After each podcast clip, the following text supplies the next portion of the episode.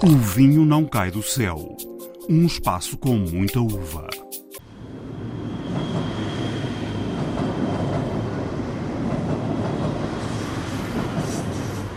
Gostaria de vos agradecer a vossa presença aqui convidar-vos a subirem ao primeiro andar. Podem, por favor, deixar os vossos copos aqui, ok? Obrigada. Olá, bem-vindos. Nesta edição vamos ver passar comboios na Quinta da Cerejeira, no Bom Barral.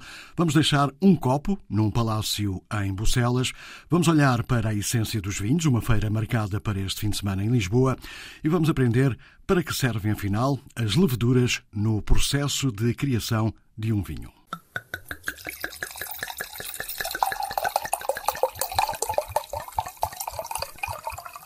A viagem desta semana começa com muita ambição. Começa num palácio de Bucelas, onde a Quinta do Boição apresentou três novos espumantes e anunciou que ia deixar de fazer vinhos tintos e apostar todas as fichas no Arinto e num cluster de espumantes. Nuno Santos, o presidente da Enoport Wines, diz que o projeto é antigo e chegou a hora de não perder mais tempo. Na realidade, nós sempre soubemos que, que o potencial estava lá. A questão é que, efetivamente, por vicissitudes internas da própria empresa e também do país um bocadinho, nós fomos adiando e adiando e adiando agarrar neste, neste projeto, que de facto já não é um projeto novo. Nem a questão do cluster dos espumantes, nem a questão de, de, de, de elevar Bruxelas a um patamar acima e diferenciado, porque, porque de facto sempre houve esta percepção e esta, esta noção clara desde que nós entramos na, nas adegas Camilo Alves e nas Cabos Velhas em 2001. E há uma altura a partir da qual, quando nós temos mesmo aquela convicção de que temos que o fazer, e nós tínhamos a convicção de que tínhamos que o fazer, que não era possível adiar mais. E portanto, quando estamos à espera da melhor ocasião, do melhor momento, da altura especial e ideal para fazer as coisas, ela nunca chega. E portanto, às vezes tem que tomar assim uma decisão um bocadinho esquisita. Nós antes de antes de antes do covid precisamente. Uh, já estávamos a alimentar muito esta ideia. Tomámos a, a, a, iniciativa isto em 2018 2017 por, pelas experiências que tínhamos das feiras internacionais do, de, do feedback que nos ia sendo dado por estas experiências de espumantes que íamos colocando no mercado. Tomámos a iniciativa de dizer vamos arriscar vamos arriscar vamos arriscar em Bucelas vamos arriscar no espumante vamos arriscar no Arinto e ver o que é que isto dá e vamos estagiar arintos. Não vamos fazer aquilo que é o tradicional, simplista, de fazer um espumante, metê-lo em cavo o tempo necessário para poder ter a denominação ou a designação de reserva e pô-lo no mercado. Não, não vamos fazer isto. Vamos dar o tempo que o arinto merece. Porque, porque de facto, o arinto é muito exuberante, é muito extraordinário, é muito, é muito, é muito floral, fresco, jovem, frutado quando é novo mas efetivamente quando ele começa a ter valor é quando ele começa a ter idade e aí é que se percebe o potencial de, de, de evolução, de, de, de, ganho que o Arinto traz. E os fumantes não são diferentes. Esta coisa de descontinuar os tintos, matar os tintos de uma vez por todas, não é demasiado arriscado? Há uma velha máxima que nós tínhamos, que era quem não arrisca não petisca. E quem não é coerente depois tem um problema que de facto Uh, mostra-se, é fácil de destapar, o, de destapar as fragilidades. E de facto, nas duas, uma, nós assumimos de corpo e alma e, e, e, de uma forma séria aquilo que são as nossas convicções e nós acreditamos que para Bruxelas ser efetivamente a melhor região de vinhos brancos é nisso que ela tem que se focar e, portanto, tínhamos que ser consequentes. Tínhamos que ser consequentes. E, de facto, a mim custa-me verdadeiramente que vinhos tão bons, tão bem recebidos pelos nossos clientes, ainda por cima já com o histórico e com o currículo no mercado, custa-me fazê-lo mas eu tenho que ser coerente comigo próprio. Tenho que, tenho, comigo, a empresa tem que ser coerente consigo própria. Portanto, se diz que a aposta é nos vinhos brancos e que é nisto que quer tornar Bucelas um ex-libris, então é por aí que tem que ir. E não pode ter medo de tomar decisões erradas. É arriscar. E nós vamos tomar esse risco. Obviamente, calculado, não é? Fala, fala num, num cluster de, de, espumante e até um dos vossos comunicados dizia que o, o, terreno aqui em Bucelas é muito parecido com o da zona de, de Champagne. Descobriram isso agora? Não, mais uma vez, quer dizer, isto eram, eram projetos, eram, eram, eram conversas, eram estudos a que se tiveram acesso já há muitos anos, mas que efetivamente foram ficando na prateleira e que, e que hum, repare, também tem um bocadinho a ver com aquilo que foi o percurso da Enopor ao longo dos tempos. A Enopor foi uma empresa que resultou de aquisições, que teve que gerir a sua própria, a sua própria dimensão, teve que se adaptar. Depois veio, e isso andou a fazer durante quase toda a década de 2000, depois veio a história das crises financeiras, das situações complicadas, FMIs, etc. E, portanto, isso foi-nos cortando muito a possibilidade de criar, de inovar, de, de, de fazer diferente e a partir de uma determinada altura, aqueles projetos que andam a crescer dentro de nós e que, e que, e que nós sabemos que têm todas as condições para serem feitos e que depois não são, chega uma altura em que a tampa explode e tem, tem que ser agora. E, tem que ser, e teve que ser agora. E não foi possível adiar mais isto porque nenhum de nós já tinha a capacidade para, para, para continuar a, a tocar neste tema e a sentir que não estávamos a fazer nada e, portanto, metemos mãos à obra, juntámos-nos como, como, como empresa, como equipa e dissemos isto agora vai ter que sair. E, e, saiu, e temos aqui a primeira, a primeira amostra disto, que são os primeiros. Nós temos uma lógica que é os espumantes, quando vão para o mercado, têm que ter algum, algum tempo de estágio já. Estes foram espumatizados em 2019, portanto, engarrafados, primeira, segunda fermentação em 2020, 2020 e, portanto, depois têm cerca de dois anos, dois anos e qualquer coisa de estágio em garrafa.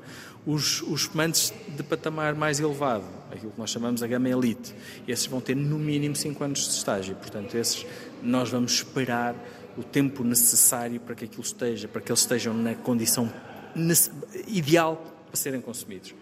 Agora diga-me, podia ter sido antes? Podia já sabíamos que havia uma, uma, uma, similitude entre o, entre o terroir de Champagne e o terroir de, de Bruxelas. Sim, mas nem é, nem é esse o critério fundamental. Porque, de facto, quando tem um, um, um, Até porque as castas que utilizamos não são as mesmas de champanhe, portanto, não, não, eu não gostava que nos colássemos demasiado a esta lógica de que champanhe é, é a nossa referência.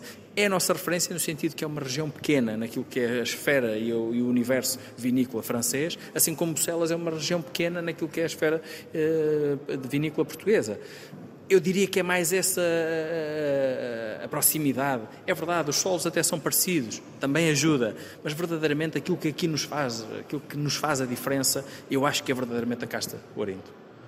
Que conhecem Bucelas, lá está a combinação do terroir com, com as características, o ADN, a plasticidade da casta e a capacidade espetacular de envelhecimento que a casta tem, é isso que nós nos, nos dá o entusiasmo e o ímpeto para ir para a frente nem é tanto a comparação com Bucela, com champanhe ou a capacidade de ser mais parecido ou menos parecido. Sabemos uma coisa, são tão bons ou melhores que o champanhe. A ambição e os grandes planos da Quinta do Beição a pensar no Arinto, em Bucelas e nos espumantes.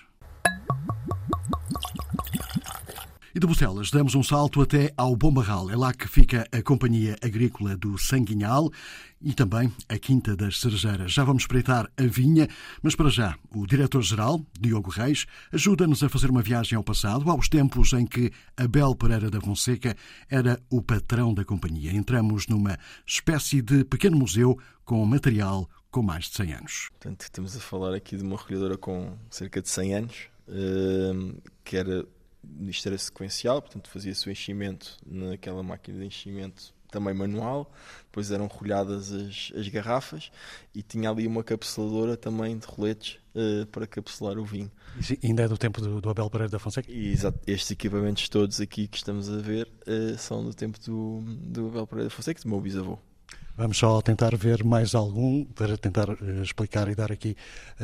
este aqui, este grande, é, isto é uma, é uma capsuladora uh, manual de, de, de, roletos, portanto uh, é um, é um, era um dos equipamentos para fazer uh, a capsulagem. Normalmente era até em estanho e havia também as, as cápsulas de chumbo, que deixou de ser permitido, mas era aqui que era feito esse capsulamento. Temos aqui este cartaz, Vinhos Casa Bel Brandis. Isto era, era uma marca daqui, de, da Casa Sanguinhal, ou não? Era e é. Ainda é uma marca que nós utilizamos. Já não temos os brandies da Casa Abel, mas temos os vinhos Casa Abel, que é um dos vinhos que nós mais comercializamos uh, no canal On Trade aqui em Portugal. E, e, este monstro que temos aqui em cima, isto é, é, era usável ou, ou, é só para, para decoração? Isto tudo aqui era usável, era tudo manualmente usável. Aqui é uma prensa de vara e fuso, é uma prensa uh, que foi criada pelos uh, gregos há mais de dois mil anos atrás e esta tecnologia foi trazida para a Península Ibérica através dos fenícios um, e neste caso a prensa era utilizada, como era aqui, e na Quinta do Sanhal em que temos ainda sete prensas destas. Ainda a funcionar? Uh, já, não, já, já, não estão a funcionar, mas funcionariam. Funcionariam se assim o quiséssemos. Mas como é a nossa zona de maior atração turística da nossa empresa, uh, logisticamente não optamos, optamos, por não, não estar a usar. Estas três quintas, quais são, no essencial, as diferenças? Há, há diferenças em termos uh, de exposição solar, do terreno? Como é que as coisas funcionam? Ou são todas muito parecidas?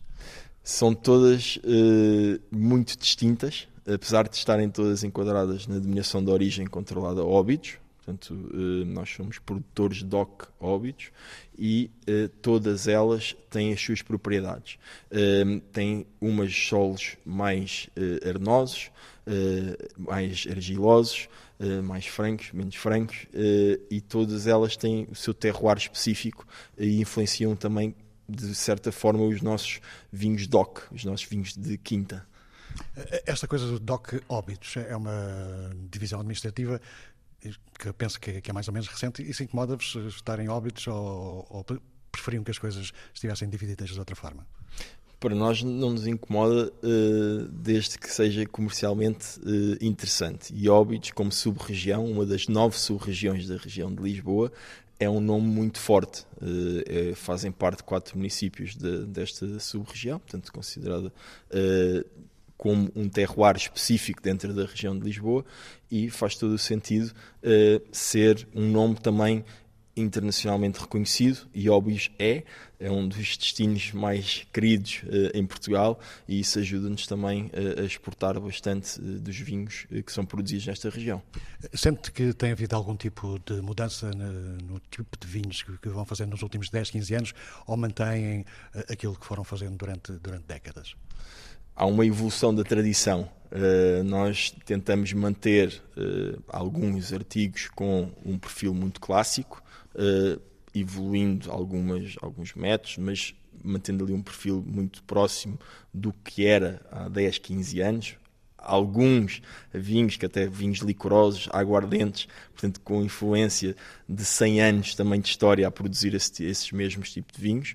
E depois temos um perfil de vinhos mais modernos, mais apelativos para um consumidor mais jovem, uh, que faz todo o sentido uh, também a empresa estar a projetar-se para os próximos 100 anos. Ainda no Bom Barral é tempo de visitarmos então a Quinta das Cerejeiras, uma visita guiada pelo enólogo Miguel Moteu esta era uma zona de passeio que a família aproveitava aqui de sair dos jardins, da Quinta das Cerejeiras, e todo este espaço envolvente tinha, tinha vinhas, e estes arcos eram arcos que, nós temos fotos do, do início do século passado, onde havia umas roseiras brancas que intercalavam com roseiras encarnadas, e era muito giro. Com os bancos que ainda existem, decorados azulejos, era onde a família passeava, onde a família eh, acabava por vir contacto mais direto com a parte agrícola. E ao mesmo tempo, na altura, o fundador da empresa teve o cuidado de colocar estes placas gigantes que estão aqui, que ainda se vê as letras, com publicidade às marcas de vinhos, sanguinhal e cerejeiras. Porquê?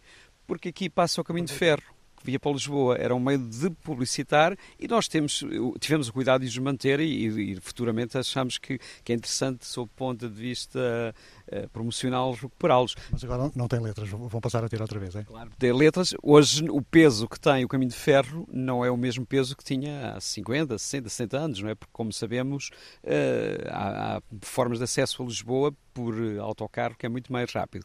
Mas já agora, curiosamente, falando no caminho de ferro, o nosso armazém, onde, onde tínhamos o, a nossa parte de engarrafamento, que é precisamente aqui ao lado, que hoje é um dos edifícios mais bonitos da Vila de Bombarral, que é o, o supermercado Lidl, que foi considerado pelos, pelos consumidores e pelas pessoas que frequentam o grupo Lidl como o melhor o supermercado, o edifício mais bonito no mundo, no último ano. As fachadas são muito bonitas, tanto a fachada voltada para a vila como a fachada voltada para o caminho de ferro. Por curiosidade, na altura, quando eram construídos os armazéns, havia-se cuidado de que as fachadas que estavam voltadas para a linha Caminho de Ferro, que era o meio de transporte principal aqui do Oeste para Lisboa, tivessem uh, a mesma beleza que tinham as fachadas voltadas, neste caso, para, para a vila. Eh, estamos aqui no meio de, de, de duas, duas vinhas Quais são as castas de um lado e de outro? Aqui da, do, do, nosso lado esquerdo temos a casta francesa Chardonnay, que é a grande casta da, da Borgonha, onde fazemos, eh, é, é desta parcela que retiramos as uvas para o nosso vinho DOC Óbidos Quintas Cerejeiras, grande reserva. Eh, do lado esquerdo temos a casta portuguesa Fernão Pires e ao fundo temos um campo de ensaios com várias castas, entre elas também o Sauvignon Blanc. Depois, mais atrás, naquela zona mais encosta, temos duas castas fantásticas que eu gosto imenso, que é a Arinto, que é para mim uma das grandes castas portuguesas, juntamente com uma casta que acabei por instalar há 5 anos uh, e que está a correr muito bem, que é uma casta vizinho, uma casta mais do, do, do Oriense. E, e estes, estes, solos aqui, e, e, o, o, há um microclima específico muito, muito importante e muito uh, particular para a produção de, dos nossos brancos, para os nossos principais vinhos de DOC. Na zona de mais encostas temos as castas tintas, que é da Quinta Cerejeiras, onde tem uma exposição diferente desta e os solos também são completamente diferentes, mais argilo-arenosos eh, do que, do que estes aqui onde estamos presentes. A linha do comboio faz alguma divisão que vale a pena sublinhar ou, ou é tudo igual? Não, aqui eh, em termos eh, de orografia o que é mais importante é a junção. É, são estes dois pequenos rios que acabam por ter, confluir aqui na Quinta das Cerejeiras, que depois dá o nome ao Rio Real, e cria aqui uma zona de, de solos bastante frescos, bastante propícios para as condições de, de plantação de uvas brancas. O caminho de ferro aqui, o, em termos de interesse, o que tinha para nós era o facto de tanto a Quinta das Cerejeiras como a Quinta do Sanhal e a Quinta São Francisco, que dista a cerca de 10 km de, destas duas quintas, já no Conselho de Cadaval e Torres Vedras, ambas as, as quintas tinham um, passavam junto às quintas, uh, o caminho de ferro passava junto às quintas, o que permitia muitas vezes também o, o transporte da mercadoria. Neste caso, na Quinta das Cerejeiras e aqui do Sanhal, os vinhos para Lisboa, para, na, na, altura para os armazéns que a empresa tinha no Poço Bispo. Na Quinta São Francisco eram as nossas cerâmicas que produziam essencialmente telha e tijolo, que acabavam por carregar também num cais privativo que tínhamos junto à, à Estação Caminho de Ferro, para, também para a Grande Lisboa. Os encantos da Quinta da Cerejeira.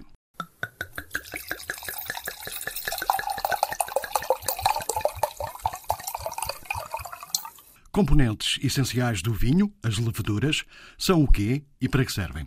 A explicação fica por conta da escansão Teresa Gomes. As leveduras são micro-organismos que habitam no cacho de uva. Quando uma adega já faz vinho há vários anos, também já habitam algures pela adega e caso não há, sejam suficientes, podem ser adicionadas como produto enológico ao mosto, ou seja, ao sumo de uva eh, em processo de ser vinho.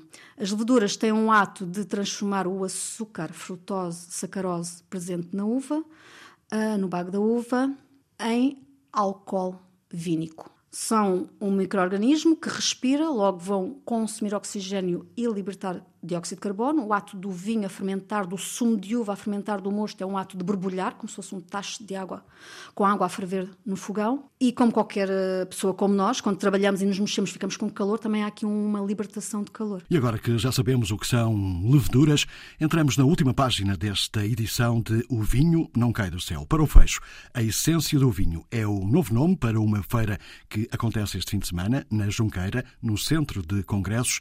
É sábado, domingo e segunda organizada pela Revista dos Vinhos, e é precisamente Nuno Reis, o diretor da revista, que mostra a seguir com o que podemos contar nesta nova edição. Nós apostamos eh, fortemente num programa diferenciador. Temos mais de, de 30 ações pensadas para, para o evento. Continuamos a apostar muito em trazer os grandes nomes nacionais e também estrangeiros, ou seja, não queremos ficar, queremos trazer experiências de fora também, é muito importante e, e, e dentro do programa temos sempre muitas provas comentadas, muitas masterclasses com, com vinhos estrangeiros alguns produtores que vêm propositadamente cá para, para fazer essas masterclasses e, e temos vindo sempre a acompanhar também as tendências. Já agora, eh, produtores de que países? Espanha, França, eh, Itália? Espanha, França, Itália, Eslovénia, principalmente esses, esses, esses desses países. Falou, falou na, nas, nas provas comentadas que vão encher os três dias, inclusive durante o dia dedicado aos profissionais. Eu sei que é complicado, são muitas, eh, mas quer destacar alguma destas provas